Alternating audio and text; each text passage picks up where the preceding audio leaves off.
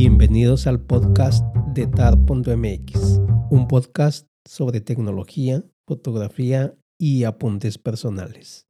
Hola, el tema de esta semana es Internet Explorer, el fin de una era. Desde que nació Internet Explorer parece que estaba destinado al fracaso. Fueron varios los motivos. El principal es que fue una reacción tardía de Microsoft a lo que eran los navegadores de Internet. En ese momento, cuando sale en una actualización de Windows 95, ya existía en el mercado Mosaic, que prácticamente pasó al olvido y en su lugar existió un navegador llamado Netscape, que era producto de una empresa que en ese momento era muy solvente en cuanto a servidores llamada Sun Microsystems. Ya hoy no existe, pero ellos fueron, digamos, los precursores de ese navegador. Es muy posible que en esos primeros años de Internet Microsoft no se lo tomó en serio o no fueron capaces de aquilatar el tiempo para generar un producto mejor y un estándar para lo que vendría después en la web. Así las cosas, mucha gente fue lo único que conoció, así que algunos lo utilizaron desde siempre por gusto y otros por necesidad. Hace unos días Microsoft hizo el anuncio oficial de que dejará de existir el navegador Internet Explorer. Explorer era parte del sistema operativo de Microsoft, que dicho sea de paso, es el sistema operativo más utilizado en escritorio a la fecha. Y bueno, con la muerte de Internet Explorer ha pasado la estafeta a su navegador Edge, el nuevo Edge, ya que hace poco Microsoft decidió adoptar el código fuente de Chromium para integrarlo a su navegador. Como les comentaba, desde el nacimiento de Internet Explorer estuvo un poco destinado al fracaso. Por un lado trató de llenar un espacio que ocupaba en su momento Mosaic y después Netscape, pero siempre tratando de forzar a que el usuario lo utilizara, sí o sí. Implementó tecnologías propietarias y cerradas totalmente, algo que desde el nacimiento de Internet era contrario a la filosofía de mantener estándares abiertos. Y bueno, probablemente seas muy joven para haber conocido a Netscape, pero este navegador ocupó su reinado del 96 al 2000. Era el mejor navegador para bucear en la incipiente Internet. Y durante la siguiente década, del 2000 al 2010 más o menos, Internet Explorer, con el monopolio de su sistema operativo y al ser el programa por defecto que venía para navegar en las computadoras de escritorio, llegó a ocupar un 90% del mercado. Con el tiempo, primero Firefox y luego Google Chrome, se volvieron estándares y actualmente, y sobre todo gracias a los móviles, en este caso Android, Chrome ocupa un 65% del mercado.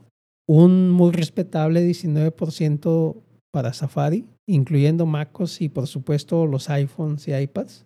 Y el resto está distribuido entre Edge, Internet Explorer, que va a dejar de funcionar, Opera y algunos otros navegadores que por ahí siguen. La verdad es que su mercado o su cuota del mercado es muy pequeña. Ahora bien, volviendo a la parte de Internet Explorer, que como mencioné, había gente que le gustaba usarlo, pero había gente que estaba obligada, debemos decir que tuvo su gloria. En México era un estándar en aplicaciones de gobierno hasta hace pocos meses. Algunas aplicaciones infames y trámites del ITSE, lo que se conoce como IMSS tu empresa, solo funcionaban con este navegador. También algunas operaciones en el SAT, que es el Servicio de Administración Tributaria, solo funcionaban teniendo Internet Explorer y Java instalados. De otra forma, era imposible realizar esos trámites. Con esto, dejando fuera usuarios que no utilizaban ni su navegador ni el sistema operativo, creando durante años una brecha tecnológica y obligando a empresas y a usuarios por igual a tener una dependencia tecnológica con una empresa privada, en este caso Microsoft. Como es común en estos casos, los argumentos para utilizar tal o cual tecnología estaban mal justificados con el concepto de seguridad de datos, cuando quienes nos dedicamos a la informática sabemos que Internet Explorer era el más propenso de los navegadores a los ataques informáticos y fallos que ponían en riesgo la información de quien lo usara. El motivo por supuesto, fue que era el navegador más utilizado. Y el segundo, porque el navegador venía embebido en todo el sistema operativo, no como un programa aparte, por lo cual una vulnerabilidad afecta no solo al navegador, sino a todos los programas de la computadora. Y aquí voy a tratar de explicarlo.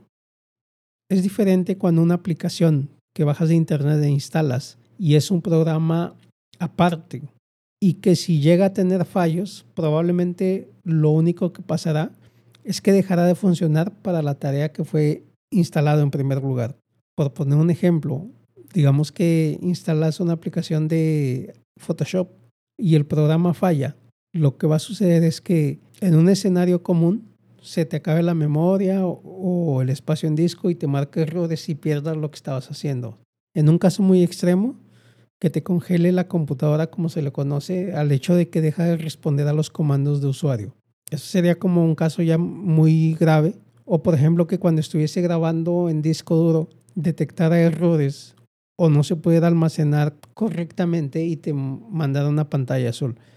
Son casos extremos que pudieran suceder con algunos programas, sobre todo si utilizan muchos recursos de la computadora. Pero Internet Explorer o el navegador de archivos o el PowerShell o cualquier otra aplicación que venga instalada por defecto en el sistema está empotrada en todo el sistema. Quiere decir que si se encuentra una vulnerabilidad, el atacante, ya sea un programa, un virus o cualquier otro fallo de software, puede atacar zonas de todo el sistema operativo. Es decir, no solo te afecta, en este caso el navegador, puede afectar el sistema de archivos, puede afectar tus documentos y en general. Ese fue el principal problema de Internet Explorer. Al estar embebido en todo el sistema, todo el sistema era vulnerable.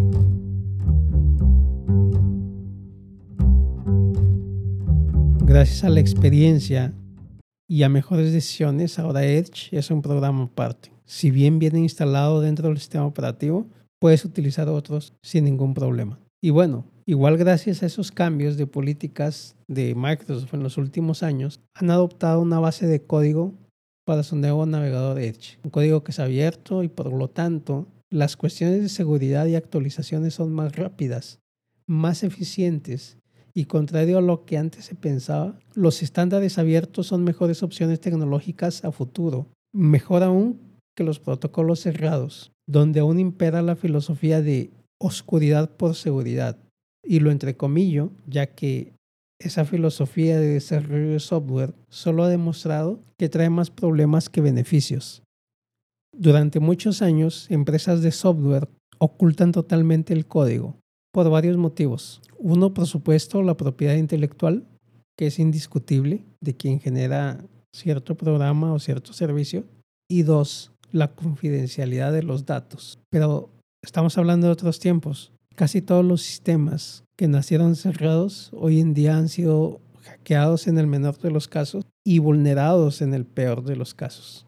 ¿Qué quiero decir con esto? Los hackers de ahora no buscan lo que en algún momento llegaron a ser un cierto reconocimiento informático, una burla hacia las instituciones y hoy lo que buscan es dinero. Los datos valen, nuestros datos valen y casi todo el software malintencionado, llámese virus, ransomware, lo que buscan es explotar los datos del usuario. En general, no son ataques dirigidos hacia una empresa o hacia una institución o hacia una persona.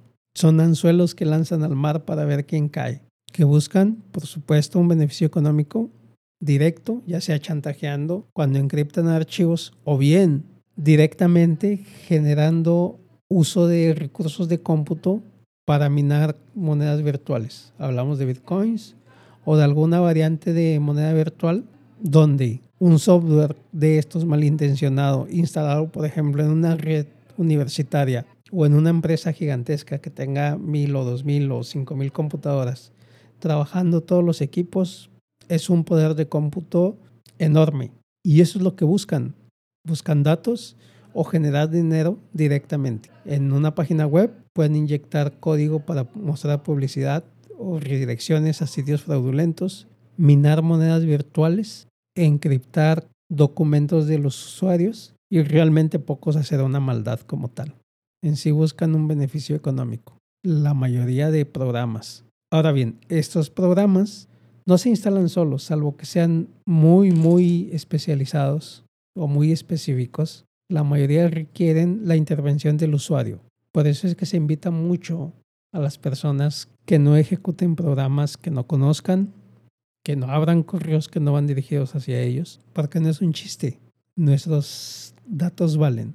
Y volviendo un poco a los navegadores, Internet Explorer era el peor navegador para tener. No funcionaba bien, tenía protocolos cerrados, tenía muchos problemas de seguridad. No era compatible con la mayoría de estándares web. Tenía sus propios estándares, vaya. Y estaba feo. Y bueno, Edge, que lo viene a suplir, parece que funciona bastante bien. Y en el mercado hay muchas opciones. Google Chrome, que es el más usado en el mundo, pero también el que consume más recursos. Está Safari para quienes usan Mac o iPhone, funciona bastante bien, es bastante seguro. Firefox todavía sobrevive, tiene una cuota de mercado muy pequeña, pero muy fiel. Opera, que por ahí anda también. Este último incursionó en algunas televisiones inteligentes y poco más. Hay, hay para todo, pero, pero básicamente son los más grandes. Chrome, Safari y nada más. Ahora con Edge probablemente crezca con el tiempo, sobre todo si siguen haciendo las cosas bien. Pero bueno, fue el fin de una era, Internet Explorer. No lo vamos a extrañar. Era un muy mal navegador. Pocas cosas funcionaban como debían. Pero bueno, qué bueno que Microsoft le ha dado la despedida y por ello nos alegramos todos. Y vuelvo a repetir, qué bueno que existe Edge y ojalá hagan las cosas mejor. Y bueno, este fue el tema de la semana. Muchas gracias por escucharme y nos escuchamos en el siguiente podcast. Gracias.